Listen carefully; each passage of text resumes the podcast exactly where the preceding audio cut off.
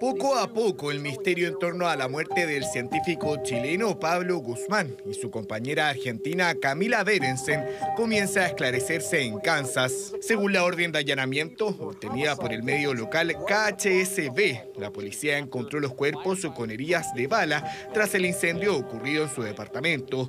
Su familia ya se dirige a Estados Unidos para obtener más respuestas tenemos presente que existe una investigación en curso respecto a las circunstancias del trágico fallecimiento de nuestro hijo. Así, valoramos el trabajo realizado por las policías estadounidenses y estamos seguros que las actuales diligencias permitirán despedirnos pronto y en nuestro país de Pablo. Era un estudiante brillante, y mis colegas también lo pueden corroborar, eh, todos tienen muy buenos recuerdos de los pasos de Pablo por, los distintos cursos, Él, eh, siempre demostró eh, grandes capacidades. La policía de Kansas busca incansablemente algún registro del posible atacante, publicando ahora este perímetro de búsqueda y ofreciendo una recompensa de 25 mil dólares. De hecho, la familia está viajando en el día de hoy a Kansas y nuestro cónsul, que está en Chicago, va a también viajar a Kansas para acompañar a la familia en todos los trámites que tienen que hacer y, por supuesto, apoyarlo en todo lo que podamos para poder eh, esclarecer estos hechos.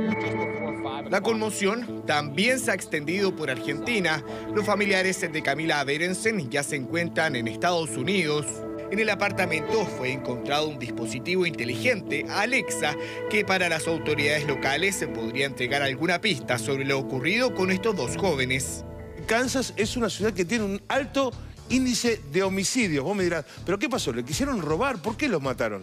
Piensa que puede ser un ataque xenófobo también, ¿no? No se sabe. La policía no ha ofrecido conferencia de prensa, que es lo habitual que se hace aquí. En Chile, la comunidad científica sigue conmocionada con la noticia. Esperan que la investigación pueda rendir frutos y entregar alguna respuesta sobre qué ocurrió con estos jóvenes investigadores.